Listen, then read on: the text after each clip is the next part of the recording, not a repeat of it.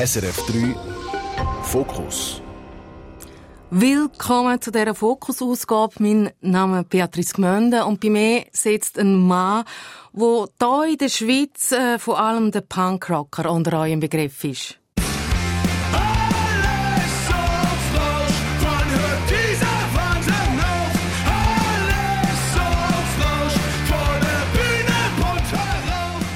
Der Jan Gorko alias Monchi, Frontmann von der ostdeutschen Punkband Feine Sahne Fischfilet. Sie spielen auf der ganz grossen Festivalbühne quer durch Europa. Auch schon Mexiko ist auf dem Programm gestanden. Leider wegen Corona dann ins Wasser. Oder sie sind auf Tour mit den Toten Hosen. Der Monchi, heute 34, kennt seit Jahren genau E-Tempo. Vollgas. In seiner Jugend ist er als Ultra in der Fankurve vom Fußballclub Hansa Rostock gestanden, drum auch schon gesessen. Und wegen seinem Einsatz gegen den Rechtsextremismus steht er bei Neonazis auf der Todesliste, wie er sagt. Und jetzt sitzt er da, er hat ein Diätbuch geschrieben. Hallo Monchi, schön bist du hier. Moin, moin, hallo. Was ich eben über dich erzählt habe, ich glaube, du hast nichts verstanden. Äh, ein, zwei Wörter habe ich verstanden. Diätbuch habe ich verstanden. Da habe ich gedacht, das ist kein Diätbuch, aber das, ich, ich glaube, du wolltest mich provozieren. nein, nein, Nicht provozieren, zuspitzen. Zuspitzen, ja. Nee, ich habe doch ein bisschen habe ich verstanden. Äh, große Bühnen habe ich verstanden, tote Hosen habe ich verstanden. Aber es fällt mir schon wirklich, äh, ist das, sagt man, Dialekt bei euch? Ist das ein Dialekt Was? oder ist das eine eigene Sprache? Einige Leute in der Schweiz würden sagen, mein Dialekt ist eine eigene Sprache. Ich komme nämlich, wie du, äh, aus dem Osten Deutschlands, komme ich äh, aus dem Osten der Schweiz. Und eben da hat man einen Dialekt, wie du eben gehört hast. Wir haben dort keine Ostsee, aber ein Gebirge, äh, das sehr beliebt ist bei Paraglider. Also wenn es nicht der Dialekt wäre, wäre es das, was sich locken könnte, oder? ja, doch, Paragliden auf jeden Fall. Aber in allererster Linie, wenn ich an Schweiz denke, denke ich an geile Gewässer. Also klar, kann ich mit dem Ostsee mithalten, ne? gar, gar keine Frage. Aber äh, Schweiz steht immer für mich für geile Flüsse. Wenn wir hier waren, dann denke ich an Zürich, da bin ich äh, neben dem Dynamo Club, ja, immer und von der, ja, von, von der Brücke runtergesprungen und aber das genialste, der genialste Fluss war immer die äh, die die Aare. Ja, das war genial, wenn wir in Bären gespielt haben und dann in Bären da rein und dann bist du da irgendwie hochgelaufen und dann haben wir gesehen, haben sich die Leute immer treiben lassen. Ich bin da bestimmt einmal zehnmal hochgelaufen, als wir da gespielt haben. Fand ich so, so geil.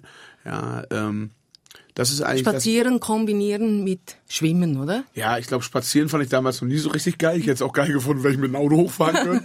Aber das ins Wasser plumpsen lassen und sich dann da runtertreiben lassen, das fand ich echt äh, einzigartig. Fand ich, fand ich ein, jedes Mal, wenn wir in Bären waren oder ich auch in Bären waren, auch mal privat an, dann bin ich da in die Aare reingesprungen. Also ich bin nicht so der krasse Bergtyp, auch wenn ich unbedingt mal Paragliden will. Aber mit Wasser äh, kann die Schweiz bis jetzt auch immer bei mir so ein bisschen glänzen. Und was ist es beim Wasser? Ist es das sich leicht fühlen, das Schweben? Oh, ich glaube, das ist viel. Ja, leicht fühlen auf jeden Fall. Ich meine, Wasser, ich meine, ich beschreibe das auch einmal im Buch, dass ich da im Wasser habe ich mich immer relativ schlank gefühlt. Ja, da habe ich mich nicht fett gefühlt. Schwerelos. Ja, da konnte ich ja, Schwimmen war eine der einzigen Sachen, die ich mit 182 Kilo noch irgendwie sportmäßig irgendwie machen konnte, neben ja, Fahrradfahren und Schwimmen. Das war so das Einzige, was eigentlich irgendwie ging. Und dann steht Wasser für mich auch immer einfach komplett für Freiheit. So, ne, äh, die Ostsee ist und bleibt die beste Medizin. So, das ist so immer mein Gefühl. Wenn der Kopf durchdreht oder so, ich habe in der Pandemie äh, habe ich einen Bootsführerschein gemacht. Ja, Segelboot, Motorboot? Äh, äh, Motorboot. Motorboot. Ja, äh, für Segelboot bin ich zu faul.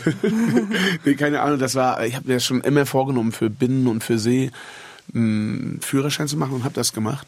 Und das ist für mich, Wasser ist einfach ein schönes Element. Eine Medizin. So, Medizin. ja, rausfahren und dann geht's mir gut.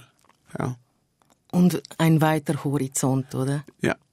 Äh, dein Gewicht oder das sich leicht fühlen äh, wird uns durch die ganze Stunde noch begleiten. Äh, noch kurz zu seinem Namen. Jan.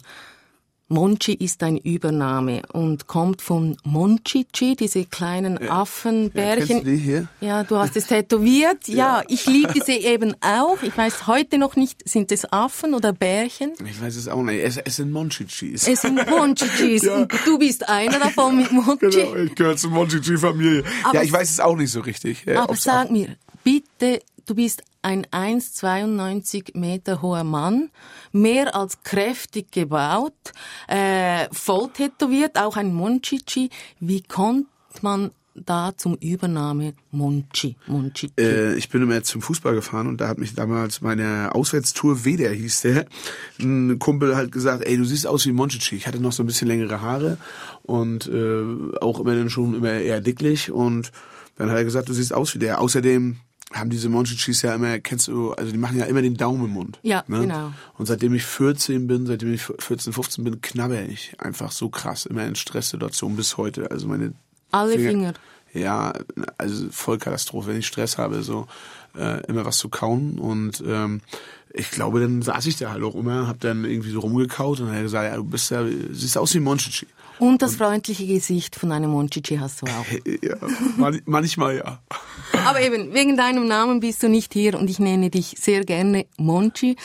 Du hast es erwähnt, 182 Kilo hattest du und in den letz- letzten zwei, drei Jahren hast du dieses Gewicht um einen Drittel reduziert. Also weniger 65 Kilo. Ich versuchte mir das vorzustellen und landete schlussendlich bei mir. Wie viel wiegst du? Eben 65. Scheiße. Ja, krass. Du hab hast ich quasi mich weggejoggt, geradelt, gefastet, abgestoßen. Wahnsinn. Also ich falle ja auch nicht aus der Wäsche. Ja, das ist, ähm, wenn man das so sieht, dann ist das immer sehr krass. Auch einer meiner, ein sehr enger Freund wiegt in etwa genauso viel, sogar noch ein bisschen weniger. Und der hat mal dann sowas auch gesagt wie, ey, du hast mich einmal abgenommen. Und wenn Das man das so vor sich sieht, wahnsinnig, oder? Ja, das, äh, wenn du in diesen Relationen gehst oder das aus der Perspektive siehst, ist es nochmal irgendwie viel krasser. Aber es ist auch, ich hatte jetzt letztes Mal, ich äh, hatte einen Rucksack auf, der wog so 20, 25 Kilogramm, ja. Und den hatte ich die ganze Zeit auf dem Rücken.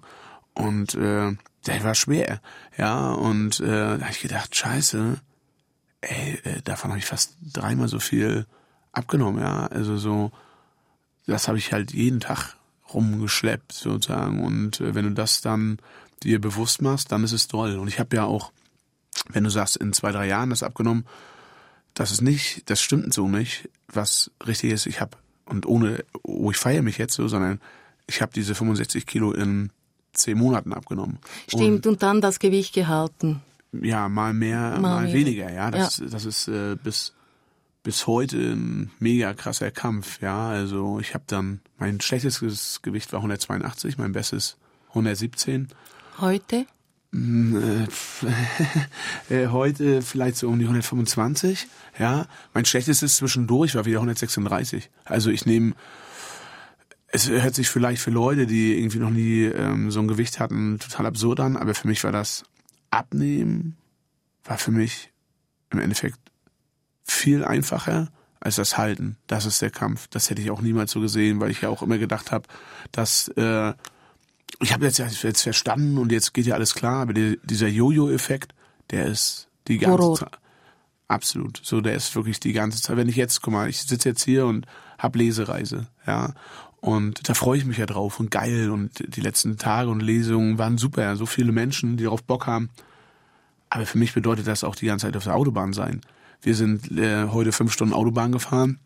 Oh, ja, da machst du erstens, machst du keinen Sport, sitzt nur dumm rum. Und zweitens äh, gibt's da die ganze Zeit Raststätten und die ganze Zeit fressen und Fast Food, Junk Food. die die ganze ne, wir, wir, wir standen an der Grenze. Wir, wir, ich habe heute mich eigentlich total gut ernährt ne? ich mache das mit so Intervallfasten also heißt 16 Stunden äh, nichts essen acht Stunden was essen. Mal geht's auch anders aber habe ich wieder gemacht. Auch kein Frühstück gefordert.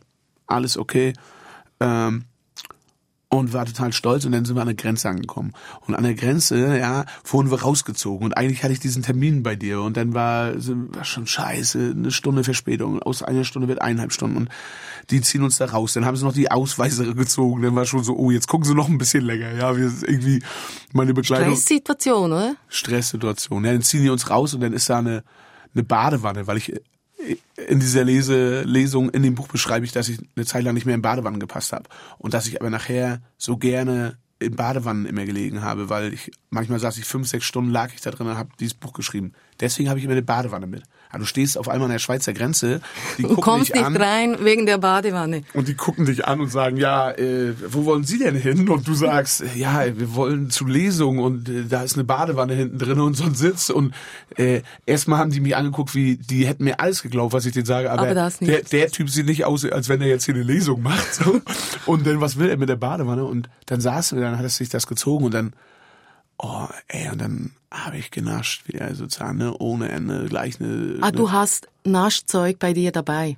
Ja, richtig dumm. Also, äh, die, also eigentlich versuche ich das zu verhindern, bloß, weil in der Schweiz ist das ja so teuer, haben wir ganz viel Naschen gestern gekauft. Deswegen haben wir einen riesigen Beutel mit Toffifees, Duplerone, Mauams und so drinne, weil ich mache als äh, so kleinen Witz immer, damit das nicht so wirkt wie ich mache jetzt einen auf Fitnessguru bei den Lesungen verstecke ich immer Süßigkeiten unter den Sitzen und sage dann, ey Leute, hier ganz entspannt, ne? ihr müsst nicht denken, auf einmal bin ich jetzt hier, oh, äh, ein Mönch oder ähm, Naschni wieder. Guckt mal unter eure Sitze, hier gibt's richtig geil zum Futtern jetzt. Freuen die Leute sich immer. Und deswegen hatte ich so einen riesigen Beutel Naschen mit. Okay. Und ab dem Punkt, wo ich da saß, habe ich die ganze Zeit nur gedacht, boah, geil. Und jetzt geil. hast du ein schlechtes Gewissen, oder? Äh, ja, okay. fühlt sich schon irgendwie nicht geil an. Also es würde sich geiler anfühlen, hätte ich es nicht gemacht. Das ist ein Fakt. Ne? Also es ist jeder Tag ein Kampf. Gestern habe ich es gut geschafft. Gestern war toll, ja. Und äh, heute war dann eher wieder Niederlage. Und das Problem ist bei mir, jetzt könnte man ja sagen, ja, Mensch, hast du jetzt vielleicht äh, mittags dann mal irgendwie missgegessen? Dann musst du ja den ganzen Tag nicht machen. Bloß in meinem Kopf funktioniert das irgendwie so, der Tag wird gleich komplett abgeschrieben. Was ich gleich denke ist, oh, ich lese nachher im Dynamo Zürich und da war so ein Restaurant, ja, da saß ich mit einem Kumpel, mit Lars, der das Ding auch veranstaltet heute Abend und habe letztes Mal Schnitzel gegessen. Da denke ich, boah, geil, jetzt habe ich ja richtig Bock auf Schnitzel und so, ne?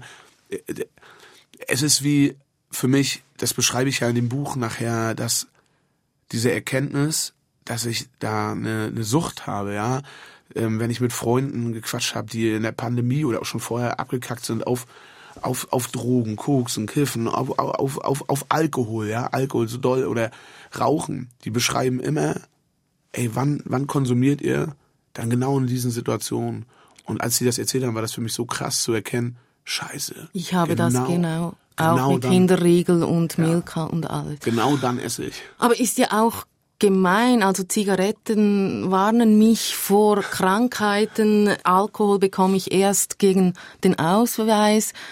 Bei den Süßigkeiten lachen mir süße Kinder entgegen. Da kommst ja. du leicht ran. Brutal gibt, in deiner Sucht, oder? Ich habe ich hab, äh, äh, letzte Woche Süßigkeiten gekauft für eine andere Lesung und dann lächeln dich da halt irgendwie kleine Bärchen an und auf der Einpackung steht Glücksgefühle, ja. Und äh, das ist ja auch für mich nicht so, dass ich jetzt, äh, das mein Problem ist ja, ich finde das Essen ja nicht scheiße, ich finde es ja geil. Wenn ich in den Supermarkt gehe, dann denke ich ja nicht, oh, die scheiß Süßigkeiten, sondern ich denk, Boah. Geil, ja. geil, ja. Da hast du halt die ersten zwei, drei Meter, gehst du halt irgendwie lang und äh, da ist ein bisschen Obst, ein bisschen Gemüse, so alibimäßig gefühlt. Und danach, Digga, selbst die, selbst die rote Beete ist mit Zucker, ne? selbst die Gurken und so, ne? Und es ist ja omnipräsent und das ist dann halt jedes Mal ja so Himmel und Hölle, wie Himmel und Hölle. Ja, wie, wie muss man sich das vorstellen? Im Kopf hast du einen Engel und einen Teufel, die fighten miteinander. Ist es ein Brainfick oder ist es ja. eine Herzensangelegenheit? Was ist es? Ja, alles. Es ist ja, es ist ein Auf und Ab. Es ist ein Auf und Ab. Naschen, naschen, nein, nicht naschen. Ja, ich will naschen, ich will nicht naschen. Heute nicht. Nein, nein, nein. Ja, ja, ja. Besetzt so, dich ne? dieses Thema total? Ja, also es ist. Äh, schon omni, omnipräsent und das Krasse ist, das war es eigentlich immer, bloß ich habe nie darüber nachgedacht. Ja, und es ist ja auch wirklich nicht so, ich habe mich in Deutschland, ich weiß nicht, wie das in der Schweiz ist, aber ich habe das Gefühl, in Deutschland ist das ganz oft so, da ja, jeder, da ist das Klischee, jeder, jeder Fette, der ist dann irgendwie so, so Biggest Loser-mäßig, immer traurig und so Sesselfurzer und dem schlecht. Das, glaube ich, ist bei vielen einfach totaler Quatsch. Ich äh, habe mich, auch mit 182 Kilo, konnte ich mir immer einreden, dass alles schick ist, dass ich mich wohlfühle. Mhm. Das, das habe ich wirklich äh, so gefühlt. Ich wusste, dass ich jetzt nicht kein Leichtathlet bin oder ja, dass ein paar Kilo weniger geil wären, aber äh, das dass ich, ich habe nie gedacht, dass ich eine Esssucht habe. Ich habe nie gedacht, dass das so ein krasses Problem ist. Ich war immer der Dicke, der Dicke ist ein bisschen mehr, aber bei mir. Du siehst erst jetzt, dass du eigentlich eingeschränkt warst, oder? Ja. Wo ja. bist du denn jetzt heute freier? Wie lange darf die Sendung gehen? ey, ey, also, ich könnte, ich sitz, ich kann mir meine Schuhe zu machen. Ich kann mir den Arsch auswischen. Ich mache keine Klobrillen mehr kaputt. Ich äh, kann in eine Badewanne gehen. Ich kann mir die Zehennägel schneiden. Ich kann die das sind ich könnte jetzt ohne Ende die ganze Zeit weitererzählen und das sind ja die Sachen, die ich meinte mit ähm, das habe ich damals gar nicht so gesehen, weil ich immer dieses Verdrängen, das war meine Paradedisziplin oder dieses Vermeiden. Wenn jemand äh, ja, wenn irgendwann ich nicht mehr richtig die Schuhe zu bekommen habe mit der Schleife, habe ich Flipflops gekauft. Mhm. Und an Flipflops ist das geil, da musst du nicht mal die Zehennägel schneiden. Ja, wenn irgendwer gefragt hat. Und du siehst sie auch nicht mehr. Ja, kommst du, äh, wenn jemand gesagt hat, kommst du mit einem Volleyballspiel nach Warnemünde an der Ostsee, habe ich gesagt, nee, Digga, das machen nur Studenten. Wenn ich gefragt wurde, kommst du mit ins Fitnessstudio? Nee, machen nur irgendwelche Fitness-Idioten. Immer irgendwelche Schutzbehauptungen und. Eben ja. durch dein Buch führt genau eine Frage nämlich wie konnte es überhaupt so weit kommen? Und im letzten Kapitel schreibst du wunderschön, nie im Leben hätte ich gedacht, dass Ruhe so viel in Bewegung setzen kann. Und diese Ruhe findest du vor allem bei dir zu Hause in Mecklenburg-Vorpommern, Ostdeutschland. Da bist du geboren, aufgewachsen, lebst heute noch dort. Warum ist es dort ruhig? weil nicht so viele Menschen bei uns leben. nee, und äh, ähm, naja, ich bin im Dorf aufgewachsen und diese Ruhe, das ist ja auch eine Hassliebe, ja. Damals früher, ich wollte einfach nur raus aus dem Dorf. Bei uns gab es nicht mal einen Jugendclub, ja. Da gab es einen Bus, der ist der letzte Freitag gefahren und der erste wieder Montag. Also, als mich äh, Kai, unser Bassist, damals gefragt hat, ähm, hast du Bock in der Band zu spielen? Ich kann keine Instrumente, ich kann keine Noten bis heute. Aber klar habe ich Bock in der Band zu spielen, irgendwie rauskommen, irgendwas machen. Aber zuerst war da Hansa Rostock, dein Fußballclub, genau, das, oder? Na klar, das war auch, das war dann schon mit 14, ja, dieses Rauskommen, endlich in der Welt unterwegs sein, mit Wochenendticket, mit einem Zug ganz durch Deutschland fahren, ja, auf die Kacke hauen. Das äh, war immer oder ist bis heute ja auch immer noch eine Sehnsucht, diese, naja, niemals satt. Das heißt das Buch und das heißt nicht nur aufs Essen, sondern irgendwie so diese ich war schon so oft Idiot oder bin schon so oft gescheitert und hätte viele Sachen gerne anders gemacht, aber Hunger aufs Leben, habe ich die ganze Zeit. Wenn ich jetzt hier in Zürich bin heute, dann habe ich Bock, was zu sehen. Ja, ich will nicht die ganze Zeit nur im Backstage sitzen. Dann habe ich Bock, nachher vielleicht nochmal wieder in den Fluss reinzuspringen. Irgendwie was erleben, was, was mitbekommen, so in Austausch gehen. Ähm, das ist was, was ich liebe. Und diese Ruhe mit Mecklenburg-Vorpommern, die ist für mich so präsent, weil ich einfach die letzten zwei Jahrzehnte, die waren einfach nur Wahnsinn. Das versuche ich da im Buch zu beschreiben. Und ähm, das habe ich aber auch immer gesucht. Ich kann das nicht auf andere schieben. Das ist mein Ding gewesen oder ist es bis heute. Ne? Ähm, und nach Hause kommen, als wir das erste Mal diese Pause gemacht haben mit der Band, das war dann Anfang 2020, nach über zehn Jahren nur Konzerte spielen. Und dann haben mich alle gefragt, Mensch, machst du jetzt auf einmal, weiß nicht, Selbstfindungstrip nach Asien oder wo reist du hin? Und für mich war so, alles bloß nicht reisen. Das mhm. war das erste Mal, dass ich innerhalb von fünf Jahren zehn Tage hintereinander zu Hause war an der, bei der Ostsee sein, ja, mit meiner Familie sein, mit Freunden sein, Geburtstage, wie oft war ich nicht bei irgendwelchen Geburtstagen, ja. Ich habe es einfach nur geliebt, zu Hause sein und ohne diese Ruhe, das ist ein Fakt, ja, hätte ich es nie, nie, niemals geschafft abzunehmen. Wenn das so weitergegangen, dann äh, ich empfinde es jetzt als überlebenswichtig. Wann hast du denn überhaupt gemerkt, dass du 182 Kilo schwer bist? Na, also, es gibt die Situation im Buch, wo ich dann auf einer Waage stehe und 182 Kilo wiege. Und äh, das ist bei, einem, unser letzten, bei unserem letzten Konzert, Tourkonzert in Bamberg gewesen. Und das war schon sehr krass, denn Wiegen, das habe ich einfach nie gemacht. Du hättest mir wirklich sagen können vor zwei, drei Jahren, ich wiege 150 Kilo, oder du hättest mir auch sagen können, ich wiege 200 Kilo, ja. Egal. Äh, ja, egal, vielleicht nur ich stelle mich nicht auf eine Waage, ja, ist mir egal, muss ich ja nicht wissen. Und ich hatte da einfach überhaupt gar keinen Bezug mehr zu meinem Körper. Es gab immer nur Rausch, immer nur doll, äh, saufen, fressen, Drogen, durchdrehen. Ähm, und ich hatte da einfach überhaupt keinen Bezug zu meinem Körper. Das Einzige, woran ich messen konnte, ob ich dicker oder fetter geworden bin, waren Klamotten. Ja, ich hatte nachher bis bis 5XL. Meine größte Größe war 6XL, ja. Ich weiß nicht, was trägst du? Äh, M. ja, guck, ich, äh, wie viele Größen größer sind das? Acht, neun?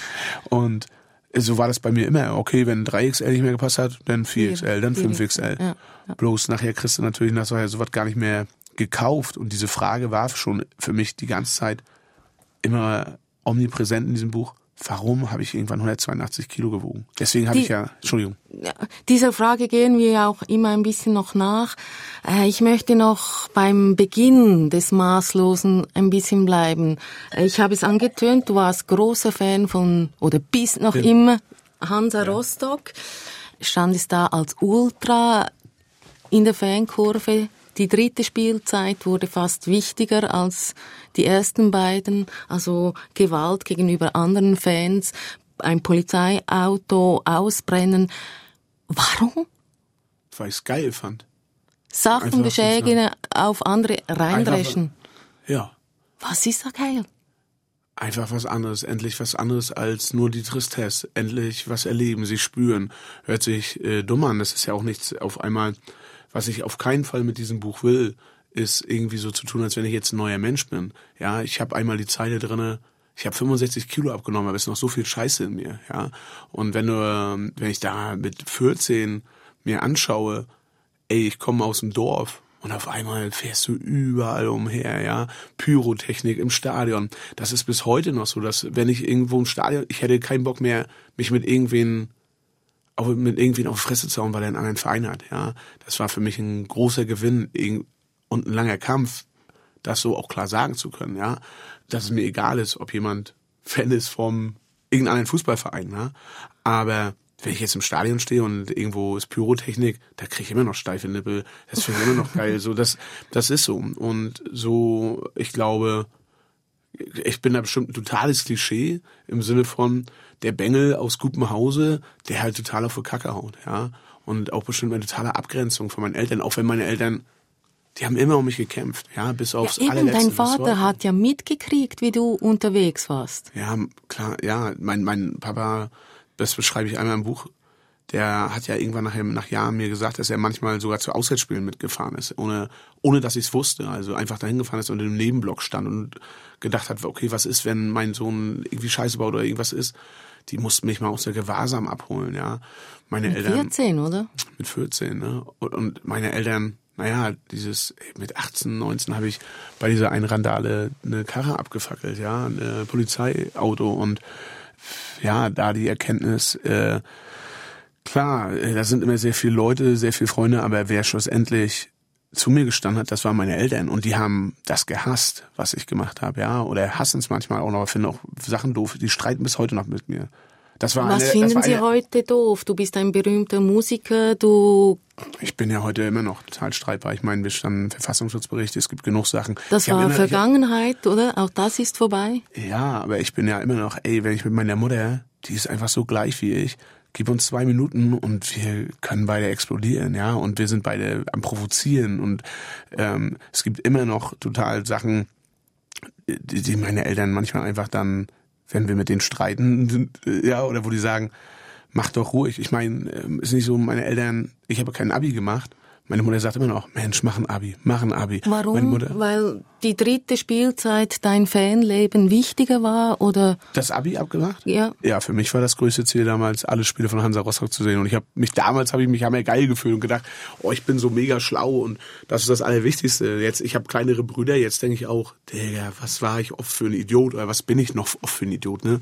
Aber äh, jetzt finde ich es auch nicht schlau. Und äh, wenn ich ja, wenn ich ein Abi gemacht hätte, hätte ich vielleicht auch irgendwie studiert oder irgendwas so, aber das war natürlich auch mit der Band nachher alles auf eine Karte setzen. Wenn du nachher 30, 40 Wochenenden unterwegs bist teilweise, äh, dann kannst du jetzt nicht, weiß nicht, Veranstaltungskaufmann oder der Woche machen, dann ist alles auf eine Karte setzen, dann ist alles, ja, dieses, ich beschreibe das in einem Kapitel, ganz oder gar nicht.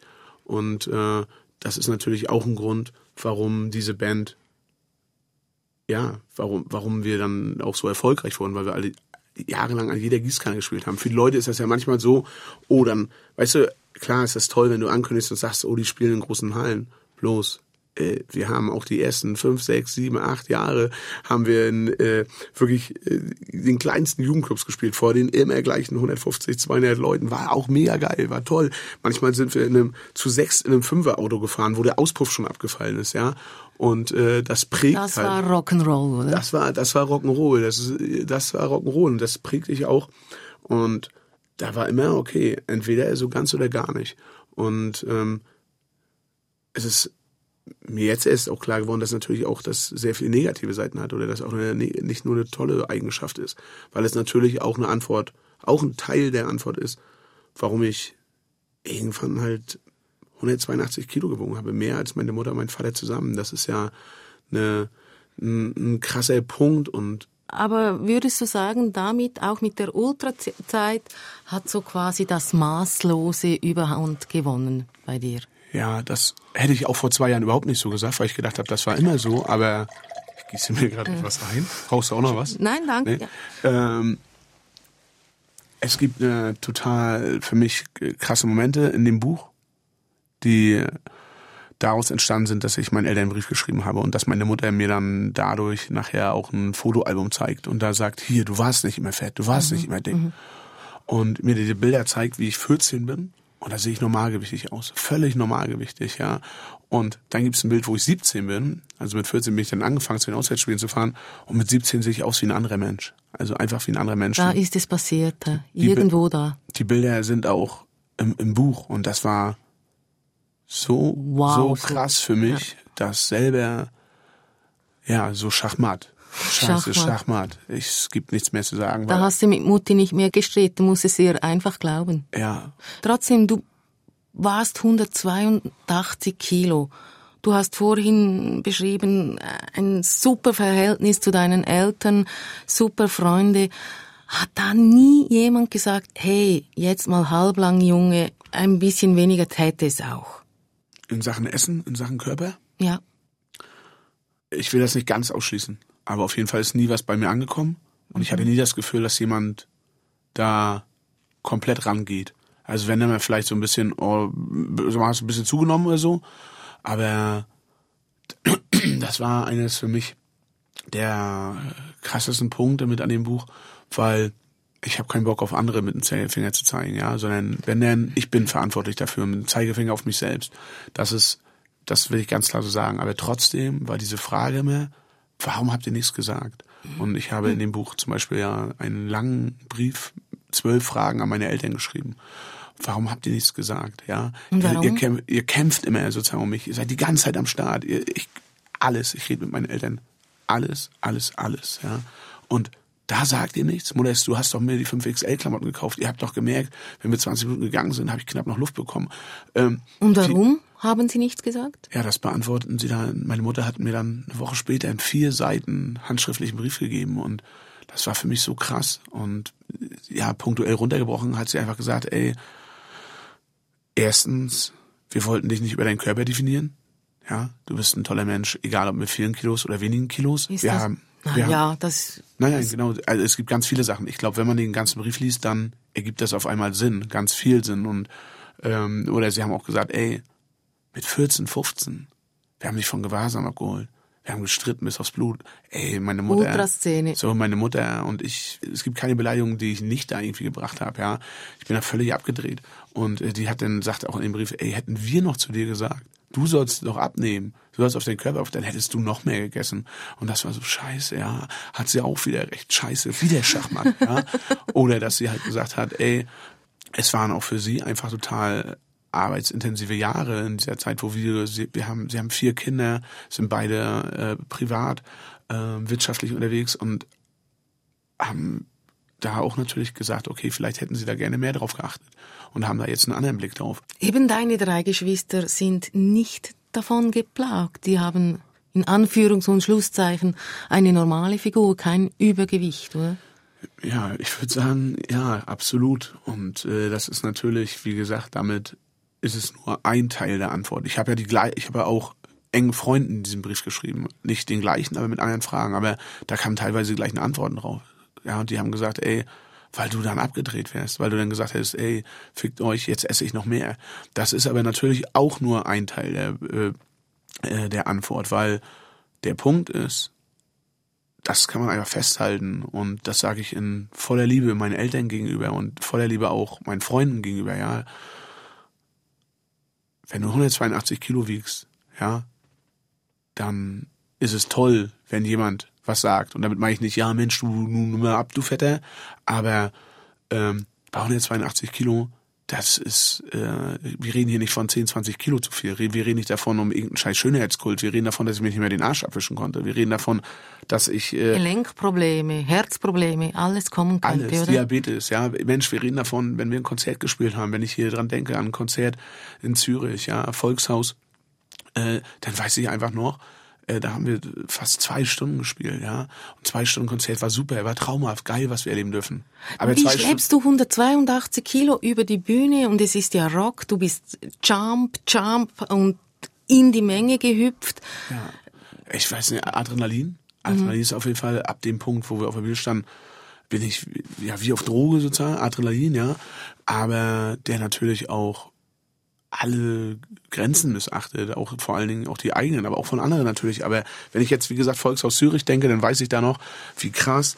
Äh, ich habe dann immer in den Schenkeln, weiß nicht, weißt du, was in der Schweiz, weißt du, was Wolflaufen heißt? Kennst ja, du das? Der Wolfhaar. Ja, ey, meine Schenkel haben ja nach zwei Stunden Konzerten einfach mal so krass geblutet. Und ich habe dann immer nur Bepanthenwund und Heilsalbe mitgenommen, mich eingeschmiert. Und wenn du dann weißt, dann bist du runter und dann gehst du weißt du, morgen spielst du wieder zwei Stunden und übermorgen spielst du nochmal zwei Stunden. Ja, und dann liegst du nur da im Bus und denkst immer die ganze Zeit Beine auseinander, Beine auseinander, mhm. ja, weil es blutet. Das sind Sachen, die da schon krass eingeschränkt haben und die, wo man natürlich diese Frage sich stellt, warum habt ihr nichts gesagt? Und ich glaube, es ist für die Leute so, so schwer, ähm, auf Körper zu gehen, weil natürlich, ähm, jetzt ist es gerade, ne, so 2000, es sind alle Körper schön und jeder, Hauptsache ist, die Leute sollen sich wohlfühlen, gar keine Frage. Aber bei 182 Kilo, da geht's nicht um Schönheit oder irgendwas, sondern da geht's Ein um ges gesundheitliche Sachen. Ja. So, ne? Und da ist es, es ist irgendwie, ich mache das ja auch im Buch auf und sage, ey, wenn irgendwer von unseren Freunden, von unseren Leuten, ja, auf Koksbacken bleibt oder auf Saufenbacken bleibt, wenn er jeden Tag säuft und säuft und säuft, sagen wir auch dann, was dann hoffe ich, dass ich was sage. Manchmal mhm. schaffe ich es auch nicht. Deswegen, ich will nicht, ich habe Freunde, wo ich es manchmal auch noch nicht geschafft habe. Mhm. Oder das nur so punktuell. Aber ah, der müsste doch was sagen. Aber ich glaube, bei so krassen Übergewicht, da will dann keiner, ist ja erstmal diese eigene Entscheidung. Aber ich habe nicht aus Hunger heraus gegessen. Ja, und das sagen natürlich auch Freunde, dass sie das punktuell gemerkt haben. Und das wäre der wichtige Punkt gewesen, wie sie hätten rangehen können bei mir. Ey, isst du gerade aus Hunger? Und mit der Frage wäre ich wieder Schachmatt gewesen, weil diese Frage habe ich mir nie gestellt. Mhm. Mir nie, nie, nie gestellt. Ich also ich jetzt als Küchentischpsychologin, kennt man diesen Begriff im Hochdeutsch? Ja, ja, kenne ich, kenne ich. Äh, und sehr Blatt würde mal sagen, äh, du hast hier so quasi eine Schutzschicht angefressen. Mit den Ultras warst du in einer harten Welt unterwegs. Bei den Neonazis äh, stehst du auf der Todesliste, sagst du. Du bist sehr engagiert im Kampf gegen den Rechtsextremismus. Und als Frontmann äh, einer erfolgreichen Band musst du ständig liefern. Das ist viel. Ja, das habe ich nie so gesehen.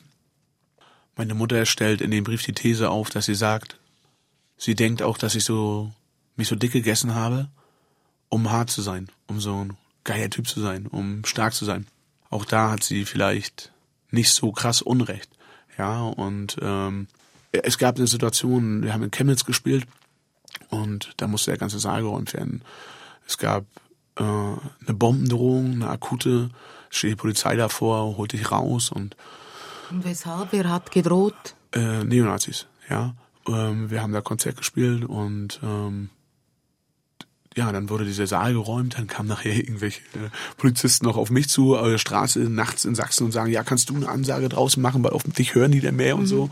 Und in den Momenten habe ich immer abgeliefert, ja. Ich habe da durchgezogen und dann bin ich stabil, ja. So, so, wie ich manchmal sagen kann, dass ich scheiße bin, kann ich auch manchmal sagen, dass ich gut bin und dass ich da durchziehe. Und dann kann ich mich dran erinnern, da auf der Straße habe ich durchgezogen. Für die Leute wirkt das alles gut. Wir haben, obwohl es die Bombendrohung gab, nachher da drinnen in dem gleichen Laden noch gespielt und das Konzert gespielt und die Leute haben gesagt, toll, wir haben, das hat uns Kraft gegeben. Mir hat's aber keine Kraft gegeben, ja.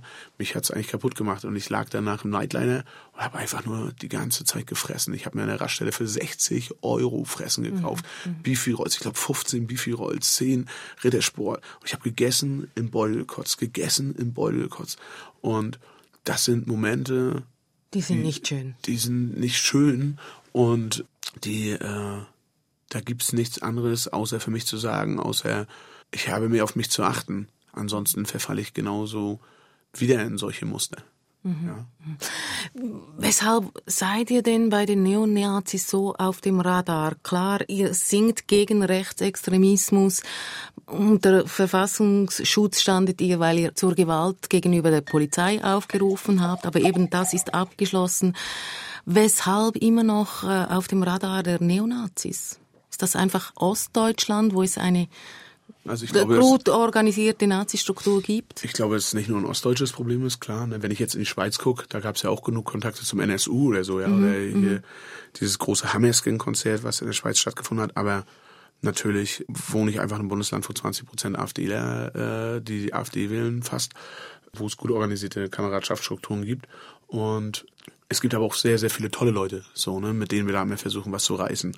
Und warum wir da im Fokus stehen, ist, glaube ich, einfach, dass wir halt nicht so eine, ja, Klischee Zeckenband sind, sondern wir kommen da vom Dorf, wir kommen da äh, aus der Gegend, wir kommen aus der Region, so.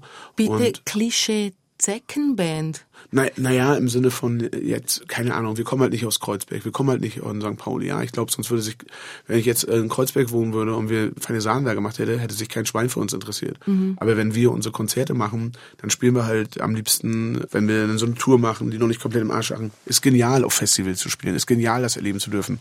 Aber wir haben halt und spielen auch sehr, sehr oft dann, wenn ein Album rausgekommen ist, haben wir bei uns auf dem Dorf gespielt, ja, im Dorfkrug. Wenn wir äh, in Thema in Thüringen, eins, wo immer die größten Nazi-Festivals deutschlandweit stattfinden, spielen wir da in dem Dorfkrug. Ja, wenn wir ähm, äh, durch die ganzen Kleinstädte, durch die Dörfer fahren und mit den geilen Leuten da was machen, dann ist das was, was die Faschos am meisten angekotzt hat, ja. Mhm. Und ähm, ja, dann ist es halt, glaube ich, etwas, natürlich auch eine, bis zu einem gewissen Grad eine Auszeichnung gewesen. So. Und es ist aber natürlich auch so, dass sich das äh, immer weiter die Gesellschaft nach weiter nach rechts gerückt hat. Ja, mhm. das kann man auch einfach so festhalten. Ich meine, sagt ihr was Nordkreuz? Sagt ihr das was? Nein, jetzt erwischst du mich. Nord, ja, ist ja kein Problem, aber Nordkreuz äh, ist so ein äh, Verbund gewesen, findest du sofort im Internet alles, äh, der äh, aufgedeckt wurde dann nachher schlussendlich von der irgendwelchen Zeitungen und ähm, von äh, Polizei und so. Das ist ein Zusammenschluss von SEK-Polizisten, von äh, äh, Bundeswehrleuten, von Scharfschützen, von Polizisten, die schon 50.000 Schuss Munition gesammelt hatten. Ja. Ah, das war im Nachgang auch von Chemnitz, oder? Genau. Ja, auch ja. sozusagen danach dann irgendwann rausgekommen. Und ähm, die kommen aus Mecklenburg-Vorpommern, ja. ja. Und äh, wenn die dann sagen, die haben da schon Todeslisten gemacht von Leuten in Mecklenburg-Vorpommern, die was gegen Faschos gemacht haben, dann ist die Antwort relativ klar, Dass du wer, da damit, auch drauf wer damit draufsteht, ja, oder mhm. mit wem sie schon mal nachgedacht haben. Und da reden wir nicht von irgendwelchen, ja, weiß nicht, 14-jährigen Torsteiner Kids oder so, die vielleicht ein bisschen gerade fehlgeleitet sind und wo man denkt so, ey, da kann man noch was reißen, sondern die haben halt schon Leichensäcke bestellt und Löschkalk. Ja, und das macht natürlich was mit dir. Ganz einfach, weil wenn mir was bewusst geworden ist, dann in den letzten zwei Jahren auch, und das hat natürlich was, und ich will nicht rumheulen, ich habe so oft eine große Fresse. Und wer eine große Fresse hat, der, muss auch der, muss, auch, der muss auf was können, einstellen oder? können. Aber wir reden halt hier über Leute, die schon Löschkalk bestellt haben. Hattest du auch Angst oder einfach nein? Selbstverständlich. Und dann hast du gegessen? Äh, dann esse ich. Also ist ja nicht sozusagen, die Angst ist ja nicht irgendwie, wenn ich, äh, also die erkennen, 95 Prozent der Leute in Mecklenburg-Vorpommern, denen bin ich scheißegal. Aber die Leute, die halbwegs scheiße sind, die erkennen mich. Ja, mhm. die erkennen mich sofort weil ich einfach ein sehr prägnanter Mensch bin. Und wenn ich am Strand liege und auf einmal Leute sich neben dir setzen, die dir nicht so wohlgesonnen sind, wenn du in einem Restaurant sitzt, die, wo du vielleicht eine Stunde lang nicht bedient wirst, wenn du ähm, vielleicht auch Angst um Leute in deinem Umfeld hast, ähm, dann geht's da nicht um irgendwelche Morddrohungen jetzt bei Social Media oder so ein Scheiß, so, sondern da geht's halt einfach um alltägliche Sachen und die da natürlich präsent sind. Und natürlich habe ich da manchmal Angst und ich versuche dem manchmal besser zu begegnen, manchmal schlechter, ja. Da war Essen natürlich ganz oft natürlich, denke ich, auch äh, eine, hat äh, irgendwas mit dem, wollte ich irgendwas mit, mit kompensieren. Für mich zum Beispiel dahingehend zu gehen, Sport. Das hätte ich mir vor zwei Jahren nie, nie, nie vorstellen können. Ich Eben, am Anfang konntest du ja wahrscheinlich auch nicht einfach joggen oder nein, aufs Rad nein, steigen. Nein. Ja, 182 Kilo, wie willst du da joggen? Eben. Ne? Da machst du die Knie. Nee, ich, ich konnte nicht mal normal Fahrrad fahren, weil mit 182 Kilo unter meinem Hintern sind bestimmt drei, vier Fahrräder in den letzten Jahren kaputt gegangen. Ja. ja. Ähm, also musste ich mir so ein XXL-Fahrrad kaufen und dann bin ich morgens auf einmal mal losgefahren, fünf, halb sechs aufgestanden, 20 Kilometer, 25 Kilometer in der Ostseebahn gewesen. Äh, hab Sport gemacht und in der Anfangszeit sind die Funde so krass gepurzelt und vor allen Dingen war es aber einfach so krasse Balsam für meine Seele. Und es ist ein Ventil. Mhm. Also wenn ich Stress hatte, wenn ich sonst gegessen habe oder wenn ich sonst saufen, Drogen, saufen und wie ein Hoshi benehmen, dann war es so, boah, ich hab Stress. Was ist Geil. ein Hoshi? Äh, na, ein Döschi. Oder, ein Döschi, ein Dodge? Ein Dodge, na, ja, äh, ein Idiot. Idiot. Idiot. Idiot. So, dann, äh, ich habe mich nach dem Sport noch nicht einmal schlecht gefühlt. Nicht nur für den Körper, sondern in erster Linie für den Geist. Ja, aber den inneren Schweinehund hast du ja auch. Ist ja, er ein klar. Federgewicht oder nein, ein Schwergewicht? Nein, äh, ein Schwergewicht. Es ist nicht, den, es ist nicht so, dass ich jeden Morgen aufstehe und denke, geil, Sport machen. Bloß Max, unser Trompeter, der hat irgendwann mal zu mir gesagt, der macht seit Jahren Sport. Ey, Monchi, wenn du keinen Bock hast, dann musst du einfach dran denken, wie geil sich das Gefühl danach, wie geil es sich danach anfühlt, wenn du es gemacht hast. Und das ist wirklich etwas, was mich so, so oft hochgetrieben hat. Nicht immer habe ich es geschafft. Ja, manchmal mhm. bin ich auch liegen geblieben. Aber dieses Gefühl noch nicht ein einziges Mal habe ich mich nach dem Sport schlecht gefühlt. Wenn ich jetzt, ich hatte gerade Corona, ja, vor ja. fünf, sechs Wochen und hätte mir jetzt vor drei Jahren jemand gesagt, ich muss zehn Tage lang zu Hause sein, zu Hause äh, auf Couch liegen, Netflix gucken und essen, dann hätte ich gesagt, geil yeah. Jackpot, ja. und jetzt war es so, oh, scheiße, ich esse schon wieder so viel, ja, und ich kann keinen Sport machen. Das dann, dann bin ich aus der Quarantäne raus, dann habe ich gemerkt, oh, ich habe echt abgebaut, ich kann nicht gleich wieder mhm. so machen. Meine Lunge hat mir ein bisschen weh getan. Das ist so, so toll, jetzt nach vier, fünf Wochen wieder mal Sport machen zu können, dass ich eine Stunde auf so einem Stepper stand, dass ich gejoggt bin an der Ostsee. Das ist etwas, was ich nie, nie wieder missen will und wo ich natürlich die ganze Zeit immer hoffe, oh scheiße, hoffentlich halten meine Knie noch, hoffentlich halten meine Knie noch, weil 182, ich, jetzt 125 Kilo ist ja auch nicht leichtgewichtmäßig, ja. Hm, so. Idealgewicht für Schwinger. Schweizer Sportart. Was ist das? Schwingen. Schwingen? Was ist das? Ich stelle mir jetzt Schwingen vor, stelle ich mir, warte mal, Schwingen, habe ich jetzt gedacht, sowas wie so, wie so Kugelstoßen oder sowas? Nein, das musst du mal äh, googeln. Schwingen, Schweizer Nationalsport, kräftige Männer stehen im Sägemehl und zwingen einander auf den Rücken und da gibt es ganz spezielle Ringen, Ringen. Ja, sie eigentlich ringen, aber es heißt schwingen und der Schwingerkönig, der ist wirklich König. Also du hättest da jetzt Idealgewicht. Echt jetzt? Ja. ja. Nee, ich fühle mich jetzt, hey, ich fühle mich ja, dass für jemanden, der vielleicht 65 Kilo wiegt oder 80 Kilo, wenn da jemand zu dem sagt, ich wiege 125 Kilo und fühle mich so sportlich, dann ist wie das ein Schmetterling. Fühle mich wie ein Schmetterling, so ist eine Zeile in dem Buch. Aber ey, von da, wo ich komme, das, das gefühlt sich das nur wie Freiheit an. Hm. Und das, das ist ja das, Schlimm, das Schlimmste am Abnehmen ist, dass ich an der Freiheit geschnuppert habe. Das ist das Allerschlimmste, weil... Die möchtest du behalten, oder? Ja, mit den 182 Kilo, da habe ich mir ja immer eingeredet, ist alles schick. Ist alles gar kein Problem. Gut, ich kann das ein bisschen langsamer, das und das. Jetzt weiß ich ja, ja, es, es wird ganz hundertprozentig Leute mit 182 Kilo geben, die sagen, ist alles super, ist gar kein Problem. Aber es gibt keine Leute, die 65 Kilo abgenommen haben und gesagt haben, ich will noch mal 182 Kilo geben. 1000 Euro, hier, Bau für Kralle, verwette ich drauf. Wird es nicht geben, wenn das jemand ernst meint. Das glaube ich so, dir ne? sogar ohne es zu kennen.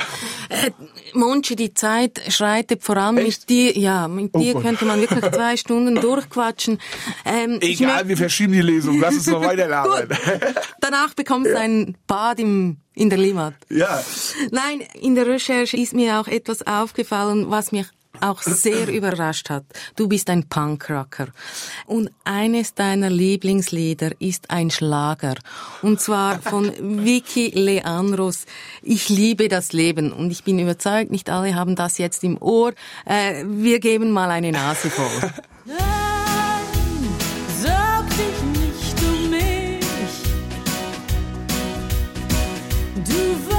Ich liebe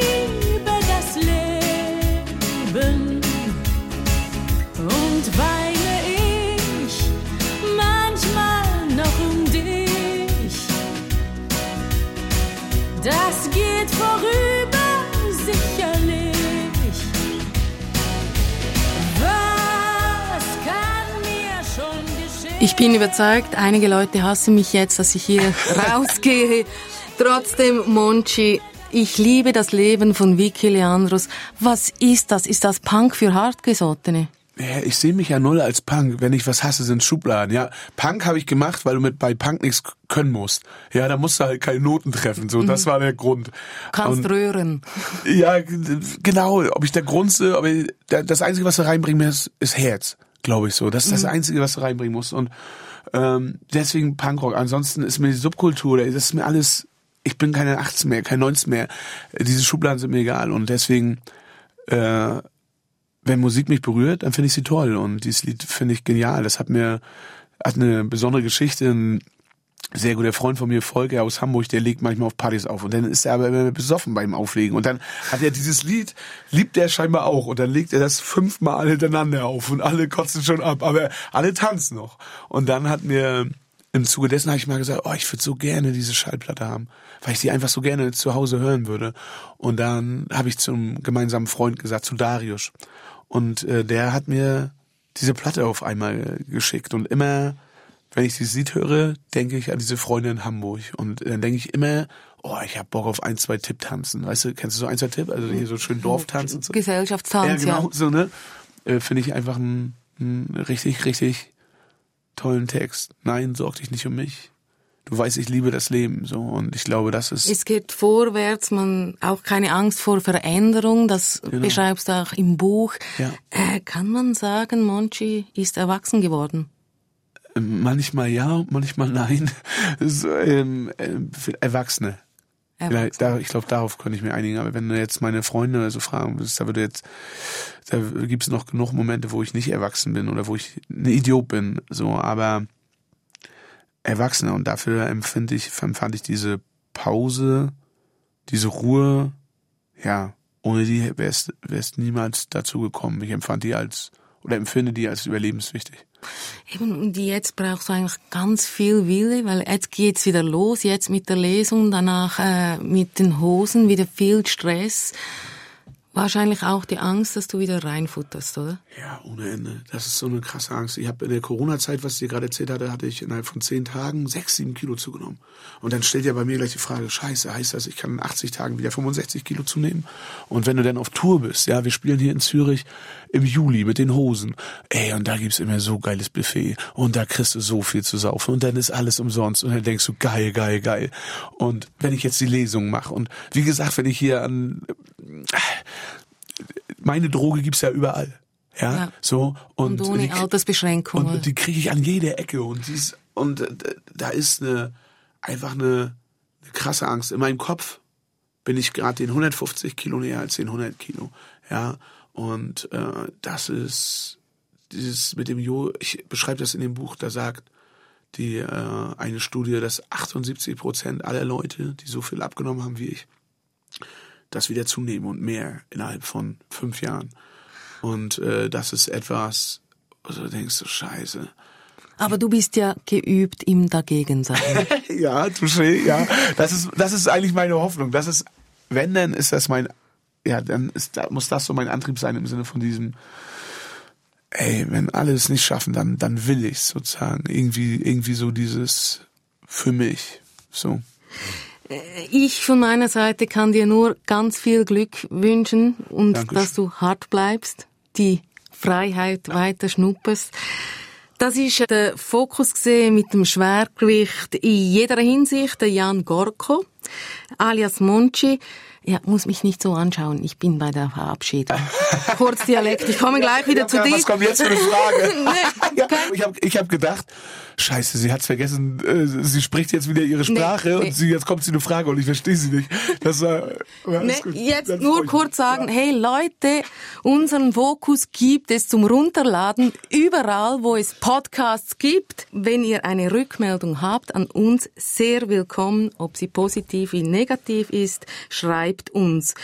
Jetzt bin ich wieder ins Hochdeutsche gefallen. Monsch, wieder zu dir. Ich habe dich noch darum gebeten, einen Lieblingssong mitzubringen. Das hast du gemacht mit Stand By Me von Oasis. Warum?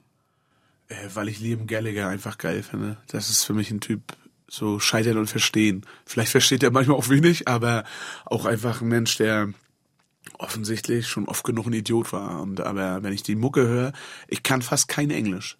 Aber ich habe immer das Gefühl, wenn ich die Mucke höre, wenn ich seine Texte höre, Der dann, versteht dann mich. ja, dann, dann, dann kann ich auf einmal jedes Wort Englisch.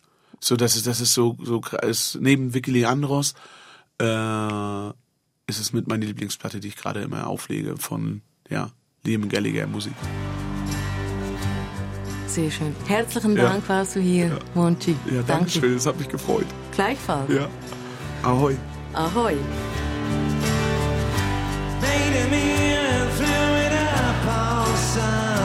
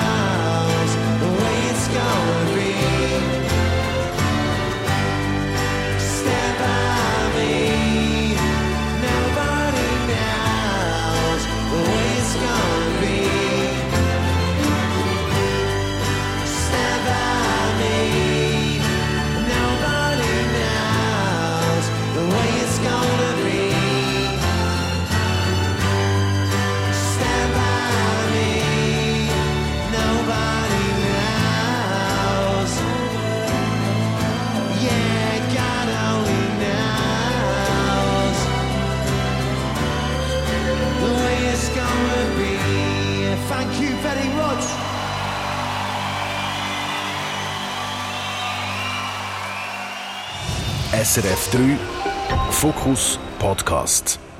Alle Talks auf srf.ch-audio.